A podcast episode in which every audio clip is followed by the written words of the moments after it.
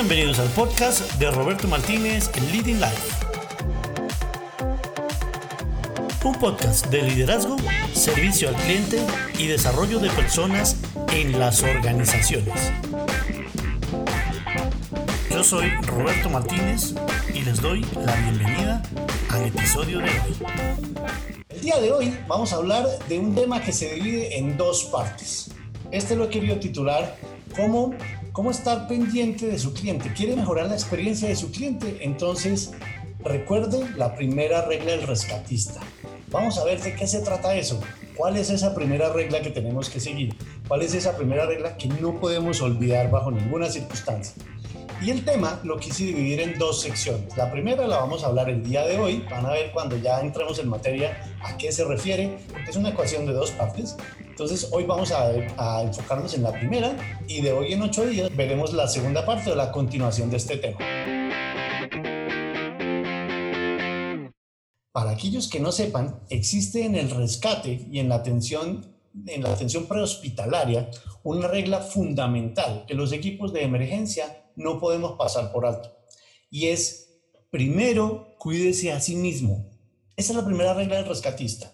En cualquier evento, en una crisis, en una actividad de emergencias, en un accidente en carretera, siempre que usted vaya a ir, eso digamos hablándoselo a los médicos de atención prehospitalaria, uno les enseña que siempre que lleguen a una escena de un accidente, de una enfermedad, acuerdos, de cualquier cosa que vayan a atender, de un desastre, la primera regla que deben cumplir es cuidarse a sí mismos. Primero debo cuidarme a mí, debo cuidar a mi equipo, debo estar pendiente de mi gente para que podamos prestar ese rescate o ese primer auxilio o esa atención prehospitalaria que vamos a hacer. Y me parece que es como la metáfora perfecta para estos tiempos de crisis. Estamos andando en un terreno completamente desconocido para todos. Muchos de ustedes sé que son empresarios, que son líderes dentro de sus organizaciones y que en este momento están teniendo que rediseñar muchos de esas maneras de trabajar, muchas de esas estrategias, porque o nos ha tocado parar la funcionalidad de la empresa, o nos ha tocado disminuir su marcha, o nos ha tocado irnos a la casa a trabajar desde la casa. Y todo esto genera incertidumbre, eh, desconfianza, temor, incluso en algunas personas terror, y todavía no sabemos qué va a pasar. Entonces es la tormenta perfecta para cometer errores. Y por eso, esta primera parte, quise enfocarlas en lo primero que como líderes de estas empresas tenemos que hacer, y es cuidar de nuestra gente, cuidar de nosotros mismos, cuidar de nuestro equipo, para que a su vez ellos puedan cuidar de nuestro cliente. El próximo vamos a hablar un poco más del cliente externo, pero recuerden que en todas las organizaciones, así como hay un cliente externo que compra nuestros productos o nuestros servicios, en las empresas hay un cliente interno, que son nuestros integrantes, como me gusta llamarlos, eh, los llaman a veces trabajadores, los llaman colaboradores. A mí me, hace, hace un tiempo yo aprendí por un gran amigo que realmente la gente que está conmigo en la empresa, más que un empleado, es un integrante. Es alguien que está en el mismo proyecto, cumpliendo la misma misión y que integra un equipo para llegar todos al otro lado del río, a la otra villa. Entonces me van a oír hablar mucho de integrantes porque para mí son seres humanos que integren un grupo que se llama empresa y que juntos caminamos en este momento en un río de crisis, pero normalmente siempre estamos caminando juntos. Entonces, es la primera regla del rescatista. Cuídense ustedes mismos. Tenemos que cuidar a nuestros equipos de trabajo. Tenemos que cuidar a nuestros integrantes, que como nosotros también tienen riesgos, tienen temores, tienen incertidumbre. Y nosotros como líderes de las empresas estamos llamados a operar dentro de un liderazgo que va a ser un poco diferente al que normalmente teníamos. Leía yo en un artículo la semana pasada, y creo que tiene toda la razón, que cuando ocurre este tipo de situaciones, se crean tres ambientes diferentes. Y tenemos que diferenciar cada uno de esos tres ambientes. El ambiente antes de la crisis, lo que había antes de la crisis los retos que teníamos, seguramente teníamos problemas de cómo mejorar nuestro, nuestra participación de mercado, cómo mejorar el liderazgo de nuestros equipos, cómo fomentar el trabajo en equipo, los retos que normalmente tenemos los líderes de las empresas. Y luego llega un momento de crisis que nos hace por completo añicos esa estrategia que habíamos, que habíamos diseñado, de pronto inclusive el año pasado, que habíamos comenzado a implementarla. Un mes y medio después de su implementación, nos cambiaron las reglas de juego. Eso es un nuevo escenario lo que sucedía antes ya no sucede, ya no va a suceder. Y el tercer escenario al cual nos vamos a mover no es el anterior. Eso es muy importante tenerlo en cuenta, porque no es que cuando se acabe la pandemia, cuando finalice el coronavirus, cuando ya podamos salir de la cuarentena, vamos a volver a lo que teníamos antes. Eso no va a suceder. Lo que ocurre es, tenemos un pasado, tenemos un presente de crisis y luego vamos a tener un nuevo futuro, un nuevo presente, una nueva manera de hacer las cosas. Mucho de lo que hoy estamos aprendiendo en la crisis va a hacer que ese nuevo escenario sea parecido en algunas cosas al escenario del año pasado, pero en lo fundamental van a ver que es completamente diferente. Entonces, todas las estrategias que teníamos como líderes de las empresas diseñadas se han ido para el fondo de la agenda. Tenemos que aprender a improvisar, tenemos que aprender a vivir con la incertidumbre, tenemos que aprender a desarrollar sobre la marcha nuevas herramientas, tenemos que aprender a funcionar dentro de un ensayo y error que tenga unos márgenes de seguridad, pero todo eso demanda de nosotros como empresarios unas nuevas habilidades para las cuales tal vez nosotros mismos como líderes no estábamos preparados. Y si nosotros como líderes no estábamos preparados, piensen por un momento en qué estaba pasando en la mente de quienes trabajan con nosotros. Hay un estudio que dice que en este momento más o menos el 60% de las personas que están trabajando en su empresa tienen fundamentalmente una preocupación en el presente. Y esa preocupación se divide en dos escenarios. Se divide en miedo que tienen por su propia salud y también por su seguridad. 60% de la gente de su equipo está teniendo estas dudas. Tiene en el presente una actividad de no sé qué va a pasar conmigo, qué va a pasar con mi familia. ¿Será que me va a enfermar? ¿Será que mis abuelos van a morir? Esa es una preocupación grande dentro de nuestros equipos de trabajo. Y ese estudio nos mostró que más o menos un 43%, a diferencia de este que está preocupado por el futuro, por el presente, este está preocupado por el futuro. Y fundamentalmente tiene dos escenarios de preocupación. ¿Qué va a pasar al futuro o en el futuro con mi trabajo? ¿Será que voy a seguir? ¿Será que no? Y la otra preocupación que tengo es qué va a pasar con mi ingreso económico. Si ustedes miran esto, es exactamente lo mismo que nos está pasando a todos. Todos en más o mayor medida estamos teniendo ese, esos miedos presentes. ¿Será que sí vamos a poder? ¿Será que nuestro sistema de salud va a funcionar? ¿Será que vamos a poder aplanar esa curva? ¿Será que el nuevo decreto que sacó ayer el gobierno sí va a funcionar? Etcétera, etcétera. Temas de salud y de seguridad. Y la otra mitad está pensando en, ¿ya futuro mi trabajo va a seguir? ¿Mi empresa va a seguir? ¿Será que mi ingreso va a continuar? Y esa es una situación que crea gran nivel de estrés para todos. Entonces, lo primero que tenemos que hacer es volver a lo fundamental, que es cuidarnos nosotros mismos. Es que mire, acuérdense cuando vamos en un avión, ¿qué nos dicen las azafatas? En caso de una despresurización, primero póngase usted la máscara y después atienda a su hijo, atienda al niño, atienda a la persona de al lado.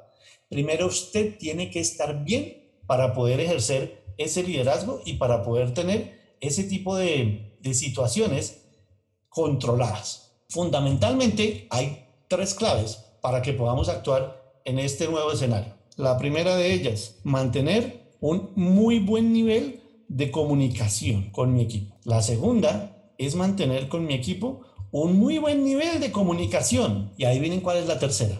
La tercera clave es, ya lo adivinaron, mantener una comunicación perfecta con mi equipo.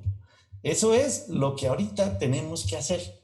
En esto se resume todo lo que tenemos que hacer para mantener en este momento conectado a mi equipo, para mantenerme al día con ellos. Miren, lo último que podemos hacer es desconectarnos de nuestro equipo. Si queremos liderar al equipo, tenemos que mantenerlo completamente informado de lo que está pasando. Tenemos que ser honestos, tenemos que ser sinceros, tenemos que ser empáticos y auténticos en esa comunicación. Tenemos que, si todos saben que lo que está sucediendo nos movió la silla a todos. Y crean, no crean que porque los integrantes no están en roles de liderazgo, juran que usted sí sabe lo que tiene que hacer. No, ellos saben que usted es un ser humano y que también está desconcertado y que también tiene ese miedo y que también tiene ese temor sobre el futuro de la empresa y sobre cómo voy a pagar la próxima nómina. Entonces, esa realidad hay que comunicársela de manera inteligente, pero sincera al equipo. Si usted en un momento dado tiene que hacer un recorte de personal, comuníqueselo a su gente, comuníquele las razones, Porque es que ese es el miedo que tiene por lo menos la mitad de sus integrantes, si voy a salir o no. Entonces, frente a esos miedos es que yo tengo que comunicar y tengo que darles herramientas para que ellos también puedan navegar. Y para ello lo único que funciona es la realidad, es la sinceridad. Vamos a ver ahorita cómo hacer esas comunicaciones, pero el mensaje en esta primera parte es, no puede usted desaparecerse de su equipo, no puede usted permanecer en silencio, porque en un momento de crisis, si no hay una voz que me vaya guiando, que me vaya orientando hacia dónde tenemos que ir, si eso no se crea, cada una de las personas de sus equipos de trabajo van a comenzar a pensar de manera autónoma, basado en sus temores y en su propio miedo. Y es ahí cuando el equipo se destroza, cuando el equipo se descuaderna y todo lo que usted ha venido creando se pierde en cuestión de días. Entonces, sea sincero, háblele con la verdad. Si en este momento todavía no ha pensado en hacer recortes, pero es una posibilidad, cuénteles que no está pensando en hacer recortes, pero que es una posibilidad y que vamos a hacer estas tres cosas antes para evitar llegar allá, pero que si llegamos, los primeros en enterarse van a ser estas personas, que primero vamos a tratar de reubicarlos en otros cargos. Si eso es lo que usted está pensando, cuénteselo a su gente. Y haga una cosa que a mí me ha parecido súper importante desde que yo comencé a ejercer roles de liderazgo en las empresas hace muchos años, y es tomar a mi equipo como seres pensantes. Es que no estamos trabajando con niños, no estamos trabajando con alumnos de, quinto primaria o de kinder que no saben qué va a pasar. Todos saben que, estamos en una situación de, de crisis y entonces los problemas los podemos solucionar esta vez entre todos. Entonces, aprende a confiar en sus integrantes e incluyalos en la solución. No es una buena idea usted ponerse como líder de la empresa el peso total de las decisiones en sus hombros. Ábrale la puerta a su equipo y cuente con ellos. Primero va a recibir unas mm, de pronto muy buenas ideas. Siempre que yo abría la puerta de los comités y le decía a la gente, cuénteme usted qué está pensando, cuénteme usted qué se le ocurre, ocurrían dos cosas fundamentales. La primera, que llegaban a la mesa unas ideas que a mí jamás me hubieran ocurrido, porque acuérdense que las ideas que damos nosotros ocurren desde mi realidad, desde lo que yo percibo. Y esa es una realidad incompleta. Ellos están viendo otra parte del mundo, luego sus ideas son muy valiosas. Pero el segundo efecto que me encantaba era que al ellos volverse parte de la solución, evitábamos que se volvieran parte del problema. Y eso lo hice también con todas las personas cuando estaba trabajando en urgencias para hacer reanimación de los pacientes que me llegaban. Claramente teníamos unos roles y unas cosas que en un equipo de reanimación se deben respetar y se deben cumplir pero el líder está en total disposición, de, el líder de la reanimación, de preguntarle al que está manejando la vía aérea, es decir, la respiración del paciente, la boca y la nariz, qué opina de lo que está pasando, qué más cree que podemos hacer, qué otra droga podríamos utilizar. Cuando usted incluye a sus coequiperos, cuando usted incluye a sus integrantes en las soluciones, evita que se vuelvan el problema. Y créanme que muchas de esas decisiones difíciles que tal vez vamos a tener que tomar para salir al otro lado en esta crisis, ellos van a ser los generadores de muchas veces esas soluciones. Vuélvalos parte de la solución y no del problema. Y muy importante, no se desconecte de ellos. Puede que usted no los esté viendo en este momento, porque usted mismo está en su casa en cuarentena, pero sigue existiendo la empresa, sigue existiendo el grupo humano que conforma la empresa.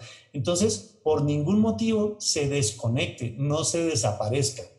Incluso si usted con su plantilla de integrantes decidió algunos de ellos mandarlos a vacaciones, hombre, seamos sinceros, ellos no están en vacaciones, ellos simplemente están en su casa esperando. es que en este momento no hay nadie que haya dicho, uy, tengo vacaciones, me voy para Cartagena, uy, tengo vacaciones, me voy donde mi hermana en Miami, uy, me voy ahora sí a ir. Nadie ha podido hacer eso. Muchos de nuestros integrantes están en vacaciones, pero en realidad están en la casa viendo noticieros, hablando con el vecino desinformado, preocupados por, o incluso con un nivel de ignorancia tal, que siguen saliendo a la calle a, caminar con los vecinos porque creen que es una exageración de los medios de comunicación, que eso no es tan grave. Entonces, al no estar ellos realmente en un plan de vacaciones, lo que están es en un espacio muerto en donde ni van a trabajar, pero tampoco están en vacaciones y queda un espacio de completa desconexión mental en donde la mente va a comenzar a crear una serie de cosas bien complicadas. Eso es lo que en principio tenemos que comenzar a hacer. Tenemos que lograr ejercer con ellos un muy buen nivel de comunicación.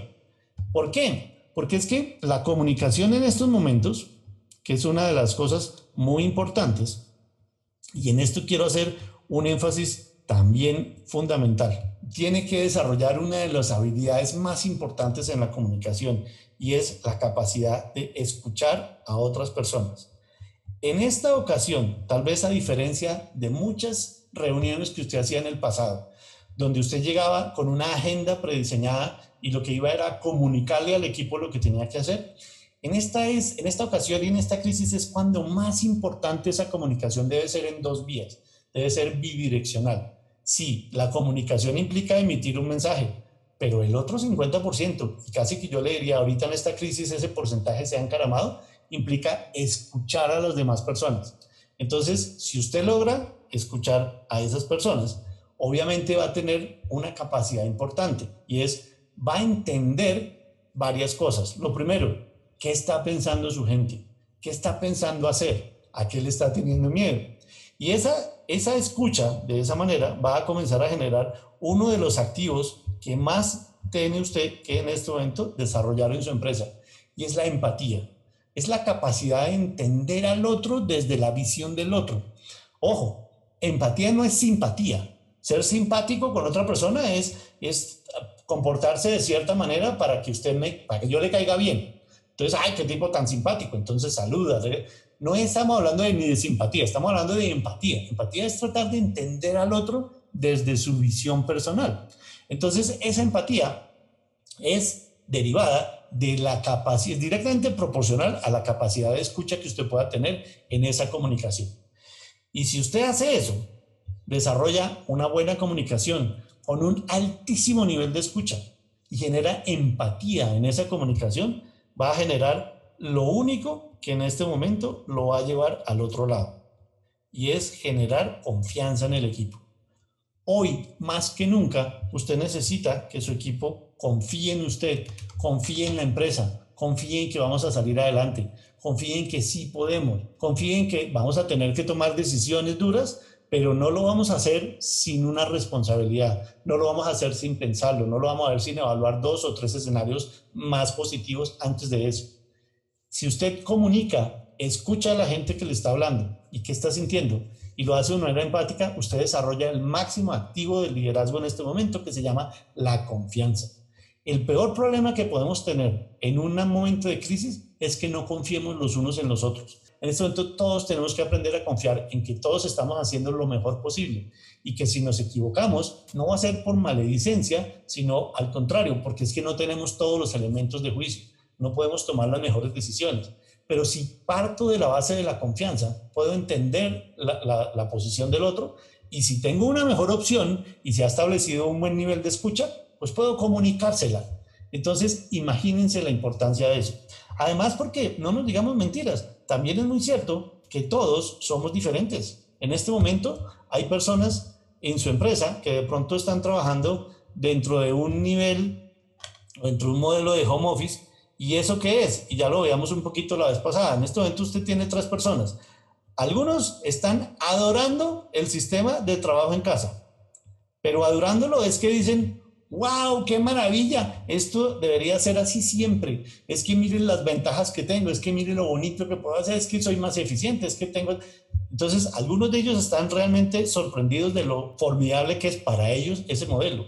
Pero hay otras personas que dicen, no, a mí sí me encanta ir a la oficina y me encanta el tema de ir a relacionarme con otras personas y me está haciendo mucha falta eso hasta, hasta la fila del bus, hasta el Transmilenio, que siempre me parecía horrible montarme en ellos si estoy en Bogotá, o el sistema de transporte en la ciudad o en el país del que usted se conecte. Hasta eso me está haciendo falta, porque es que eso yo ahí aprovechaba para leer o para oír audiolibros o para... Y están extrañando ese modelo. Pero lo peor es que hay una gran proporción de personas que todavía no sabe qué es lo que más les gusta, porque nunca habían pensado en trabajar en su casa nunca habían pensado salir de una oficina y hoy lo están teniendo que hacer a las malas. Entonces, si yo le pregunto cómo le parece, todavía tienen muchas dudas. Y en uno de estos tres está el 100% de sus integrantes. Entonces, en esa misma orden de comunicación, lo que usted no puede hacer en este momento es perderse, ¿sí? Tiene que aprender a tomarles el pulso de manera constante. Entonces, por eso le digo en su empresa, recuerde la primera regla del rescatista, cuide a su cliente interno, cuide a su gente y tómeles el pulso. Tómeles el pulso es tan sencillo como llamarlos y preguntarles, oye, ¿cómo vas? Ahí está Fernando, Humberto, Juan Carlos, Olga. Oiga, ¿cómo van? ¿Cómo se sienten? ¿Cómo les ha ido en esta cuarentena? Eh, esa es la primera pregunta. Escuchen, ¿no? Una vez ya hizo la pregunta, quédese callado y escuche. Y la segunda es, también muy importante, ¿qué necesitan de mí como líder en este momento? Porque usted no puede dar nada por sentado. Usted no puede darlo por hecho y decir, ay, bueno, hombre, le estoy pagando bien difícil que es, a ver, colaborar. No. En este momento, dado que todos estamos igual, nadie tiene certeza de nada. Y el que le diga a usted que lo que le está diciendo eso va a ser así, le está diciendo mentiras. Nadie tiene ahorita la ventaja de leer el futuro, una bola mágica que pueda consultar. Entonces todos tenemos teorías. Hay unos que tienen unas teorías un poco más pesimistas y dicen todos los modelos están equivocados, esto se va a ir mucho más hondo de lo difícil, vamos a llegar a septiembre y esto va a seguir en cuarentena. Y otros que dicen, no, yo creo que a finales de mayo ya se, se flexibiliza un poco, yo creo que inclusive en las primeras semanas de mayo vamos a ver. Todos son teorías, nadie tiene certeza. Por eso es tan importante ese desarrollo de confianza. Llame a su gente permanentemente y pregúnteles cómo van. Mire, en este momento los mensajes de mayor poder que pueda hacer un líder son los modelos más auténticos y más empáticos. ¿sí?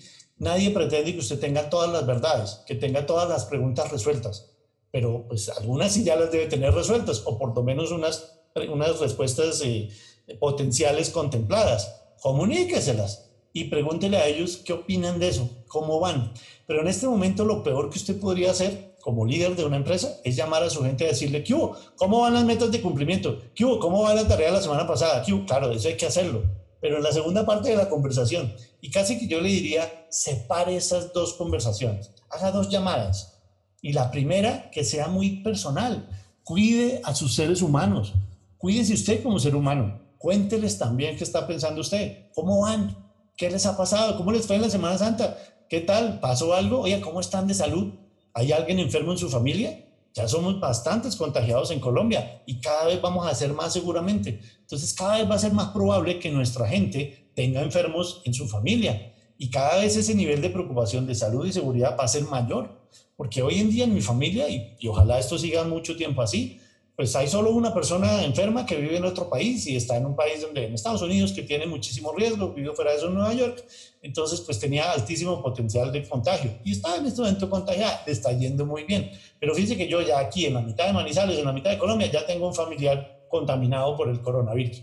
Y ojalá sea el único y no haya más, pero cada vez más nuestra gente de pronto va a tener más. Entonces, si mi líder me llama y me pregunta cómo estoy, desarrolla otro tema otro, otra posibilidad de, de, conversación muy importante. Los temas de negocio en este momento deben incluir factores personales. Ahora, usted me dirá, pero es que yo no soy psicólogo, Roberto, ¿yo cómo le hago? Bueno, pues comience a desarrollar herramientas, comience a fortalecer su capacidad de conexión con otras personas, comience a llenarse de recursos y pregúntele a la gente desde su propia humanidad. Es que no hay que leerse un libro para preguntarle a un, a un compañero, ¿usted cómo se siente? Y si está asustado, y usted lo puede ayudar, pues es casi que dejarse guiar por la intuición que todos tenemos. Entonces, desarrolle esa confianza. A todo eso hay que sumarle estas nuevas habilidades que además tradicionalmente habían sido, y permítanme decirlo de esa manera, un poquito por debajeadas. De hecho, las llamábamos habilidades blandas, como que primero vamos a desarrollar las habilidades duras y luego las blandas. Pues en este momento este escenario de crisis nos cambió completamente la moneda y esas habilidades blandas ahora se están volviendo de las más importantes. Entonces, vamos a revisar cinco claves que a mi parecer son fundamentales y que tenemos que estar seguros que las estamos implementando cada una de ellas para que comience a irnos mejor.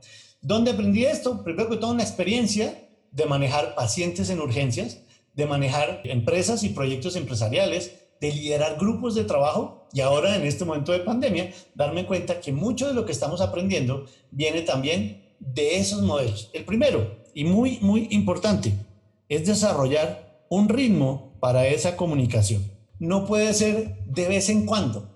No puede ser, ve, hoy que estoy desocupado, voy a llamar a mi gente a ver cómo se siente. No, tiene que tener una periodicidad que usted de entrada desarrolle. Que usted diga, bueno, señores, equipo, vamos a comunicarnos cada este número de tiempo vamos a hacerlo semanalmente, vamos a hacerlo eh, cada dos días, vamos a hacerlo todos los días. Usted decide el ritmo. Usted como líder decide en qué momento se comunica con su gente, pero es importante que haya una periodicidad. ¿Cómo lo hago? ¿Por qué canal? Pues también usted lo define. Por teléfono, si no tiene más, por correo electrónico. Todos los días les voy a mandar un correo a las 7 de la mañana sobre lo que pasó ayer. Perfecto. ¿Qué les recomiendo yo? Conexión cara a cara. Utilice estas herramientas Zoom, Skype. Es decir, cada rato hay, hay Fuse, hay Webex, hay GoToMeeting, eh, hay intranet, el que sea, pero yo sí le recomiendo tal vez que tenga este contacto cara a cara, porque eso ayuda a la conexión emocional, que es lo importante de esta, de esta comunicación. Cumpla siempre la cita. Es más, si un día usted no tiene tema para contarles, por ejemplo, usted dice, oiga, vamos a hacer reuniones todos los martes y todos los jueves, o por lo menos una vez a la semana, y llega el momento de la reunión usted dice, oiga, no hay ninguna cosa nueva, eh, no ha pasado nada con lo que les di hace ocho días, no importa, haga la reunión y pregúntele a la gente qué dudas tiene. Haga una sesión de preguntas y respuestas. Pero que se cree ese ritmo, esa cadencia, es bien importante para mantener los niveles de confianza. Lo último que puede pasar en este momento en un equipo de trabajo es que el líder se desaparezca, es que el líder deje de estar vigente porque la gente vuelve y les digo, en el mundo de crisis necesitan un sitio hacia donde mirar, alguien que comande, alguien que genere la confianza de llevarlos. Eso se logra con esa primera clave de conservar ese ritmo. Es más, yo le sugiero que inclusive cuando pase la pandemia y las cosas entran a ese nuevo orden, mantenga esas reuniones, porque hay que tener un tiempo de establecimiento, de ajuste a esa nueva realidad. Entonces es bueno mantener esas reuniones y casi que yo le diría, manténgalas para siempre. De pronto cuando se acabó ya la crisis, pues disminuya la periodicidad o hágalo ya no una vez a la semana, sino una vez al mes pero mire, las empresas que se reúnen de manera frecuente y con una cadencia regular con sus equipos de trabajo son empresas mucho más exitosas. Y en una crisis es exactamente lo mismo. ¿Cómo lo hacemos en urgencias? Digamos que yo soy el líder de reanimación. Parte de lo que yo tengo que hacer es comunicarle a mi equipo, no solamente lo que tiene que hacer, no solo la tarea, sino cómo está yendo la cosa, qué está pasando en mi mente. Y lo debo pronunciar en voz alta, porque eso le genera una cadencia de comunicación al equipo que los mantiene conectados. Entonces, si funciona en urgencias, díganme si no va a funcionar en la vida real. Eso lo conecto con el siguiente punto o la siguiente clave que se refiere nada más y nada menos que a un tema de liderazgo. Este es el momento, como dicen en los toros, para sacar la casta del líder. Es que el líder no es el jefe, el jefe manda, pero el líder inspira, y en este momento es cuando más necesitamos liderazgo efectivo. Un liderazgo honesto, un liderazgo auténtico. Miren, la tarea número uno de los líderes en estos momentos se define por dos acciones. La primera, ya les dije, generación de empatía, de entender a los otros en cómo están, en cómo se pueden estar sintiendo. Y si tiene dudas, pregúnteles y, y escúchelos. Y eso lo lleva a la segunda tarea clave del líder en estos momentos, que es generar confianza. Yo tengo que tener confianza en mi líder para poderlo seguir. Entonces, frases como, señores, esto es lo que sabemos, esto es lo que creemos que está pasando, esto es lo que nos dicen los científicos, esto es lo que nos dice la literatura, esto es la decisión que tomó en este momento el gobierno, esto es lo que sabemos y vamos a hacer esto, es comunicación honesta con la gente.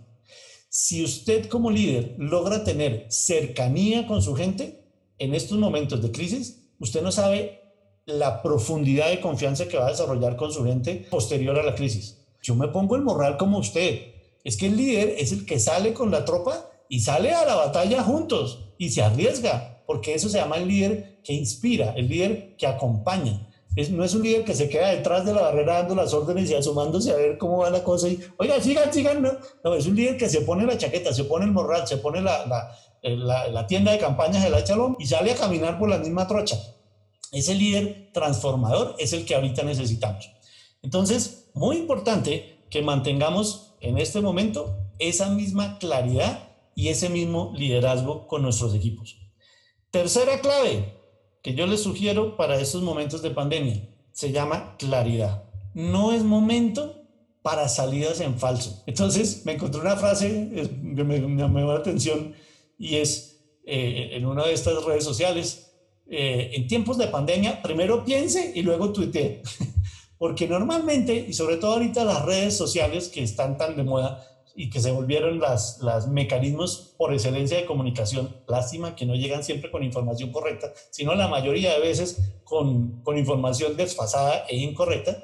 Pero si nosotros vamos a expresarnos por ahí, primero piense qué es lo que va a decir y sea claro en el mensaje.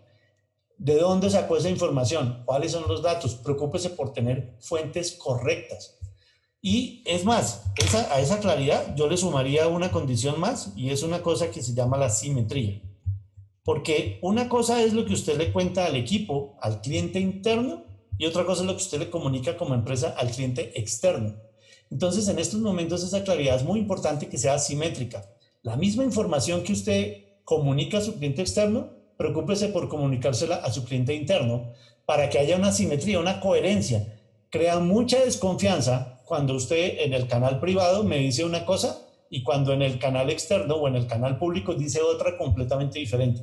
Porque entonces lo que yo pienso como integrante de su equipo es, en una de las dos está faltando la verdad. ¿Será en la del público o será en la mía? Y la mente humana, por esos delirios de persecución que solemos desarrollar los seres humanos, lo que va a decir es, no, el que le dijo mentiras fue a mí y se rompe la confianza.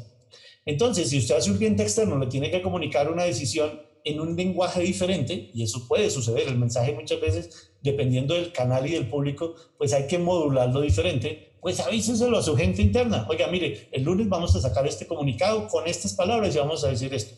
¿Por qué no decimos este pedazo? Porque todavía no tenemos certeza absoluta de que eso va a ser así. Entonces no lo vamos a evitar. Pero si usted lo habla con claridad y desarrolla simetría, su equipo va a estar allí conectado y su equipo va a entender y va además también en esa misma claridad y en esa, en esa eh, idea misma de tener simetría, una, una cosa que también le aconsejo es, dado que no se están viendo en la oficina y dado que no están pudiendo desarrollar esas conversaciones con la misma capacidad y con la misma frecuencia que lo hacíamos antes, pues trate de crear unos repositorios, unos sitios en donde se aleje la información de manera online, todas estas cosas en la nube, Dropbox, eh, Drive, Google Drive, eh, Box.net, cualquiera, el que a usted más le guste, o si tienen un canal ya en su intranet, utilícelo y crea allí repositorios de bloques de información. Entonces, ahorita es muy importante enseñarle, por ejemplo, a su gente temas del COVID-19, del COVID qué es lo que está sucediendo, qué se ha encontrado, qué va a pasar, cuál es el problema ahorita en el mundo. Muchas veces, y yo veo líderes diciendo, ay, no quiero saber más de COVID, es que ya estoy hasta acá del tema, yo no voy a hablar más del COVID. Si usted tiene una posición de liderazgo frente a un equipo, es uno de los temas que tiene que mantener en la agenda constantemente ahorita, porque eso es lo que nos está generando la situación actual. Puede que no le deletree o, o le dé con lujo de detalles cuántos se murieron ayer y cuántos se están muriendo hasta el día de hoy. Bueno, esa parte, si no le va a generar valor, la puede omitir pero usted tiene que comunicarle a su gente y si no lo puede hacer usted porque por su profesión no lo puede entender, pues convoque gente, llame a un médico, llame a un epidemiólogo, llame a alguien informado y dígale, oiga, ¿por qué no me acompaña el próximo lunes y nos habla de, de, de, ese tema del COVID, cómo va la pandemia? Yo lo hice el fin de semana pasado, una junta directiva de una empresa que dirige un amigo mío necesitaba para tomar decisiones, estar más informado en eventos puramente relacionados con el área médica de la pandemia. Y es una empresa donde no trabajaba ningún médico. Pues me invitaron al comité, a la sala de juntas, me conecté a un Zoom y estuve en parte de la reunión contándoles lo que yo sé en términos no médicos y quedaron perfectamente informados con una fuente adecuada, sin ocultar información, pero tampoco sin que salgan todos a pegarse un tiro, muy ajustada, la verdad, a la realidad de lo que sabemos y a la realidad de, que, de lo que no sabemos, y con eso pudieron tomar mejores decisiones. Haga eso con su gente. Siempre esté conectado con ellos y tenga esa claridad y esa simetría.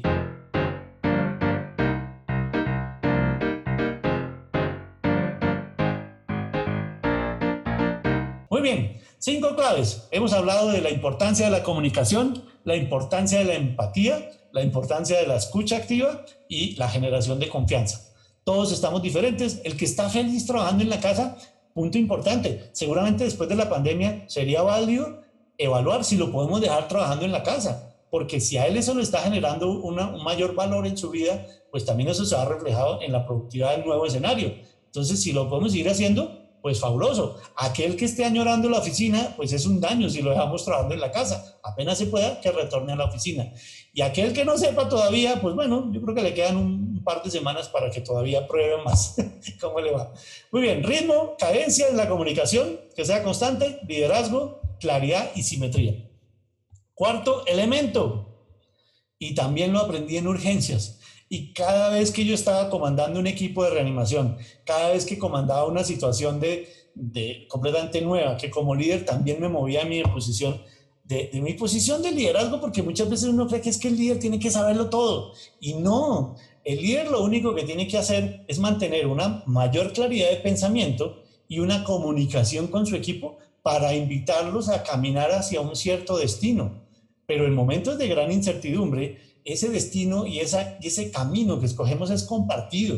Entonces hay que incluirlos a ellos. ¿Y usted qué opina? Y, miren, hay, una, un amigo que conozco y que sabe muchísimo de, cultura organizacional. Antes de la crisis, tengo que invitarlo a estos cafés a ver cómo lo está haciendo ahora. Tenía una reunión periódica con su equipo de trabajo y eh, básicamente para preguntarles cómo van, cómo se sienten. No hablaban nada de trabajo. Y vieran el montón de, de, digamos, de cohesión que ocurría en ese equipo de trabajo y además me decía él la cantidad de ideas que venían de lugares insospechados. Él creaba después de esas reuniones unos grupos de trabajo, unos task force, como lo dicen en inglés, y muchas veces él decía, mire, yo tuve momentos en los cuales senté a un vicepresidente y a un jefe de seguridad o a un vigilante o al señor que me conduce el carro, porque es que a nivel de ideas todos somos iguales. Y ojalá además esas mejores ideas muchas veces vienen de las personas menos especializadas porque cuando nosotros nos especializamos en un tema, nuestra atención se enfoca tanto en ese tema que a veces no se nos ocurren nuevas cosas. Entonces, invitar a gente de manera desprevenida, que ve la vida desde otro lugar completamente diferente al mío, genera un oxígeno importantísimo para el equipo. Entonces, en escenarios de pandemia, en escenarios de incertidumbre, cuarta clave fundamental, señoras y señores, mantengan la calma. Mire, a nadie le sirve en estos momentos un líder corriendo para arriba y para abajo como una gallina loca. Si alguien en este momento tiene que mantener el control de la situación, es el líder. Esa es la segunda tarea. La primera es comuníquele a su equipo de manera constante y la, y la otra parte es, en el escenario, mantenga la calma. Generar también calma en los demás. Es estar ahí para ellos. Es que cuando usted le pregunta a la gente, oiga, ¿cómo va? no es simplemente una pregunta retórica, no es, oye, ¿cómo vas? Ah, ah, bueno, bien, bien. Bueno, ahora sí hablemos de las metas. No, si usted le pregunta a la gente cómo va, es porque va a escuchar la respuesta de cómo va. Y usted tiene que estar emocionalmente preparado para manejar ese tipo de respuestas. Y en esa calma usted puede generar un, un mejor ciclo de pensamiento. Entonces, en ese orden de ideas, cuando usted le pregunta a la gente cómo está, parte de su equipo le va a decir súper bien, uff, feliz, mejorando. Aquí con problemas de organización, pero vamos bien. Y puede suceder que usted le pregunte a alguien en su equipo cómo va y se ponga a llorar en el teléfono o en la reunión. Entonces usted tiene que tener una calma mental, una paz mental suficiente para enfrentar ese escenario. A nadie le sirve, sobre todo en estos momentos, un pobrecito. ay, qué pesar, ay, cuánto lo siento, porque no es lo que ayuda. Necesitamos ese líder empático que sea capaz de generar, a veces solo escucha, a veces la gente lo que me cuenta no es para que yo le opine. Es más, la gran mayoría de veces no es para que yo le opine, simplemente para que yo lo escuche, porque hay gente que, créanme, anda por la vida sin tener a nadie que realmente lo escuche, sin juzgarlo, sin criticarlo y sin decirle qué tiene que hacer. Entonces, si usted logra desarrollar esa capacidad de escuchar a los demás sin criticarlos, sin juzgarlos y además sin decirles qué hacer, sino acompañarlos, estar ahí para ellos, esa es la calma que vamos a necesitar. Y justamente cuando usted esté en esos momentos de mayor eh, desconcierto, es cuando más calma tiene que tener. Genere tranquilidad, genere confianza, que su misma actitud ante la vida sea sólida para que usted pueda inspirar a otros. Entonces, ritmo, cadencia, liderazgo, claridad y simetría, calma. Y por último, pero no menos importante, una de las, la, la quinta clave, esto no va en un orden que sea una mayor o menor, todas son igual de importantes. Es una que yo denomino pertenencia. Es generarle a su equipo una sensación de que es parte de algo más grande que él mismo. En estos momentos de crisis, con todo esto que está sucediendo, usted necesita fortalecer la sensación de equipo, la sensación de comunidad entre su gente, que somos parte de algo más grande, que estamos enfrentando algo difícil, algo complicado, pero estamos todos allí para ayudarnos a llegar al otro lado los unos a los otros. Y por eso usted tiene que empoderar y habilitar a su equipo para que también sea parte de la solución. Si usted, por ejemplo, no se conecta por su manera de ser, emocionalmente le cuesta trabajo encontrarse con alguien en esos temas, pues busquen su equipo quién es muy bueno para eso. En todos los equipos hay alguien que de manera natural, de manera espontánea, tiene gran capacidad de escucha y tiene la capacidad de comunicarse con alguien cuando está en momentos de dolor. Pues incluyelo dentro del team de trabajo. Si yo como líder tengo esa capacidad, ¿a qué me refiero? Oye, ¿cómo vas, Olga? Y Olga rompe en llanto porque está por fin desahogando un susto, un miedo, un, un terror que tiene adentro y yo le he dado la posibilidad de que lo saque y de que se libere de ello pero obviamente lo hace a través de lágrimas y eso a mí como líder me hace como, Dios mío, ¿y ahora yo qué hago? Yo para qué le pregunté, pues de pronto usted no es el indicado para hacer esa pregunta, pero busquen su equipo quién sí y entonces acompáñese de él. Oye, no sé, Gerardo, oye Gerardo, vamos a hablar con, con, con Pedro, acompáñame en esta reunión. Y de pronto usted como líder lo que tiene que hacer es guardar silencio y darle la batuta a, a Carlos o a Pedro o a su, a su partner en este momento para que acompañen a esta persona en ese camino emocional. Eso es importante, incluirlos también en el diseño de la, de la solución. Y por último, dentro de esa misma desarrollo de pertenencia, generar un sentido de comunidad mucho más grande que inclusive la empresa. Si ustedes ven qué está haciendo o qué están haciendo las empresas grandes que están saliendo, no sabemos cómo vamos a salir al otro lado, inclusive las empresas grandes, pero quienes están tradicionalmente marcando la parada que están haciendo ahorita, involucrando a la gente interna de la empresa en el beneficio de la comunidad externa. Eso incluye hasta incluso rediseño del proceso productivo de la empresa. Oiga, esto que hacemos normalmente y que vendemos, no, nadie lo está comprando, no lo vamos a poder vender. ¿Qué hacemos con esas máquinas? Como decía un gran amigo mío hace un tiempo que nos encontramos, Juan Carlos, oiga, tengo la gente, tengo la tecnología, tengo la fábrica, tengo las máquinas, pero el producto que ahorita vendo lo tengo un poquito bloqueado pues ya sé, hagamos un focus group, hagamos un trabajo de creación conjunta y desarrollemos una nueva idea para aprovechar esa gente, esa metodología, esa maquinaria y esa fábrica. Y lo hicieron. Y ojalá que esas acciones generen un beneficio para la comunidad externa dentro de la medida de sus posibilidades. Entonces estamos viendo empresas del sector cosmético que ahora en lugar de hacer perfumes hacen gel antibacterial. Estamos viendo empresas del sector de manufactura de plásticos que en lugar de hacer envases para ciertas cosas, ahora son envases para gel. Y eso proyectenlo al interior de la empresa hacia el beneficio de la comunidad externa. Entonces, eso es parte de esa pertenencia. Es decirle al equipo de trabajo, mire, tenemos cómo salir al otro lado. Va a ser difícil. No vamos a saber cómo hacerlo, pero vamos a hacerlo juntos y créanme que vamos a ser capaces. Si usted logra reunir esas cinco claves, crear un ritmo frecuente, conocido por todos, por el canal correcto, tener una buena habilidad de liderazgo auténtico desde el lado empático, desde el lado de generación de confianza, claridad en sus mensajes, simetría afuera y adentro de la empresa, transmitir una calma necesarísima. Y usted por dentro puede estar angustiado, pero tiene que transmitir la calma. Ahora, no quiere decir que me diga mentiras, no diga, no, no, yo sí estoy súper tranquilo. Se vale que el líder sea vulnerable. Y cuando un líder se muestra vulnerable, no se imagina la conexión que crea con su equipo, porque lo que hace es que en lugar de pararse en ese, en ese pedestal de líder inalcanzable, frente a su equipo se vuelve humano, se vuelve real, se vuelve auténtico. Entonces, es el momento para ser vulnerables. Oiga, yo también tengo miedo, oiga, también tengo miedo de que me enferme. Señoras y señores, primera regla del del rescatista. Primera regla de la atención prehospitalaria. Primero, cuídese a sí mismo. ¿Quiere cuidar de su cliente externo? Pues primero cuide a su cliente interno. Primero, fortalezcalo. En estos momentos de pandemia, la inteligencia emocional del líder no es un lujo, es un requisito, es un componente que si antes como líder no lo había trabajado a nivel personal, ahora sí que se necesita. Realmente yo no puedo cambiar la realidad, no puedo evitar que aparezca más contagios en Colombia, que se, muera gente. Hay que trabajar en conjunto con el gobierno y con todos para seguir cumpliendo las normas y seguir, y seguro vamos a llegar al otro lado. Pero yo no puedo cambiar la realidad así. Lo que sí puedo es cambiar cómo me siento frente a esa realidad.